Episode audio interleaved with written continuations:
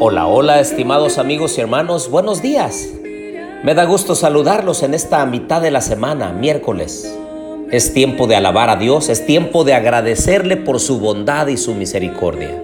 Oremos. Querido Dios y bondadoso Padre, aquí estamos, Señor, delante de tu presencia. Vemos el sol salir. Vemos, Señor, que las actividades comienzan a desarrollarse ante nuestros ojos. Agradecemos porque nos das la vida, la salud hasta este momento. Gracias Señor por la oportunidad de tener tu palabra y de aprender de ella. Quédate con nosotros en el estudio de tu Santa Biblia. Lo pedimos todo en el nombre de Jesús. Amén. Bienvenidos a la serie Los hábitos de Jesús. Y en esta oportunidad, el hábito número 25, mantenerse físicamente bien. Dice Lucas 2:52, y Jesús crecía en sabiduría, en estatura y en gracia para con Dios y los hombres.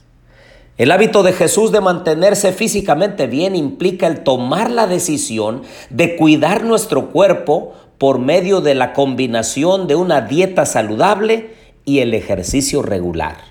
John F. Kennedy alguna vez dijo, el bienestar físico no es solo una de las claves más importantes para tener un cuerpo saludable, es la base de una actividad dinámica e intelectualmente creativa.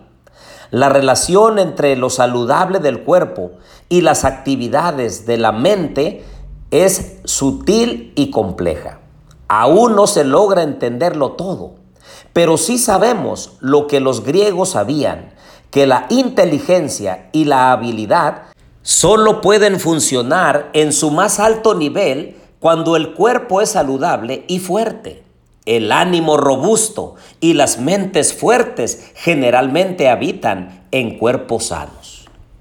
Por eso Jesús nos mostró cómo mantenernos físicamente bien. Jesús se mantuvo físicamente en óptimas condiciones. Él cuidó su cuerpo.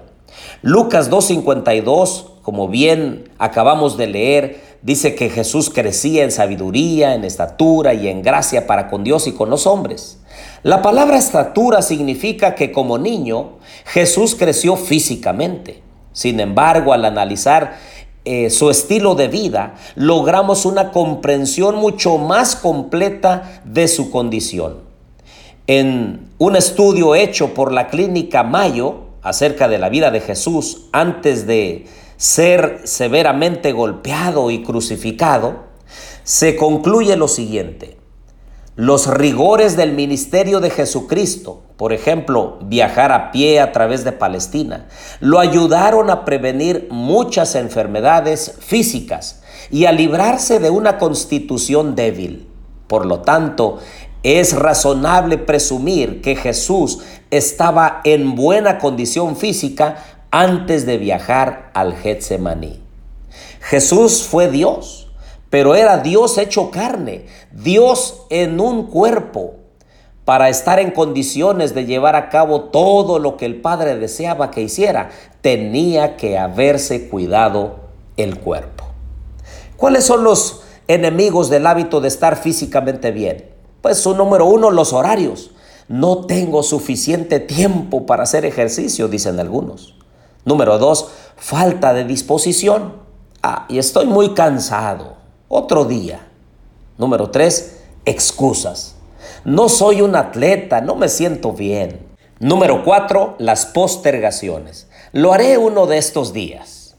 Pero el Señor Jesús nos invita a que formemos el hábito de ejercitarnos, de estar bien físicamente, a través de lo siguiente. Número uno, hagamos una promesa al Señor de hacer lo mejor que podamos para cuidar nuestro cuerpo. Y es que todos tenemos la posibilidad de mantener nuestro cuerpo eh, de tal forma que funcione como el Señor lo creó. Debemos hacer todo lo que podamos para asegurarnos un cuerpo sano. Pidamos a Dios que nos ayude con esto cada día. Número dos, tomemos en cuenta que como cristianos, nuestro cuerpo no es nuestra propiedad, le pertenece a Jesucristo. Número tres, encontremos cuál es nuestro peso ideal y comencemos hoy en hacer planes para lograrlo. Número cuatro, programemos tiempo para hacer ejercicio al menos tres veces a la semana. Número cinco, comencemos desde ya cuidando lo que comemos.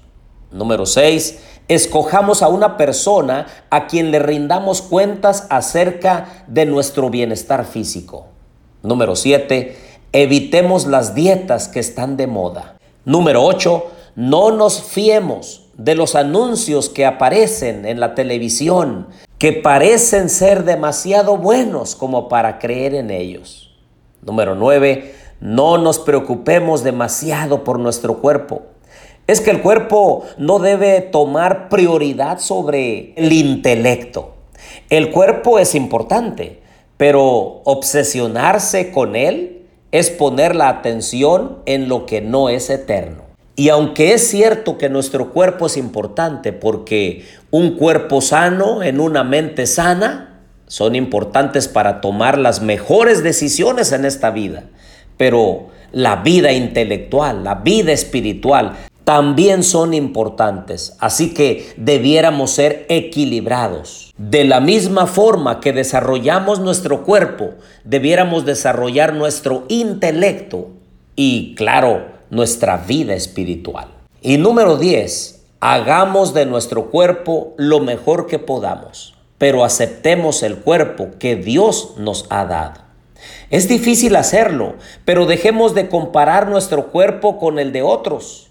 No nos hagamos ilusiones irreales con lo que leemos en las revistas, lo que vemos en las carteleras o en la televisión. Aceptemos el cuerpo que Dios nos dio y hagamos todo lo posible por hacer de Él lo que el Señor desea. Es tiempo de decirle, Señor, ayúdame a mantener un cuerpo sano. Ayúdame a desarrollar una mente equilibrada. Ayúdame a desarrollar mi vida espiritual de tal manera que yo pueda servirte y honrarte en este día. Oremos. Querido Dios y bondadoso Padre, en esta hora, Señor, quiero pedirte una bendición por mis amigos y hermanos. Muchas veces podemos evitar las enfermedades si tan solo nos mantenemos en un cuerpo tonificado, un cuerpo útil, un cuerpo sano. Bendice a cada uno de mis amigos, de mis hermanos. Sosténlos con tu brazo poderoso y que nos determinemos juntos a mantener este cuerpo que es templo de tu Santo Espíritu en óptimas condiciones. Lo pedimos todo en el nombre de Jesús. Amén.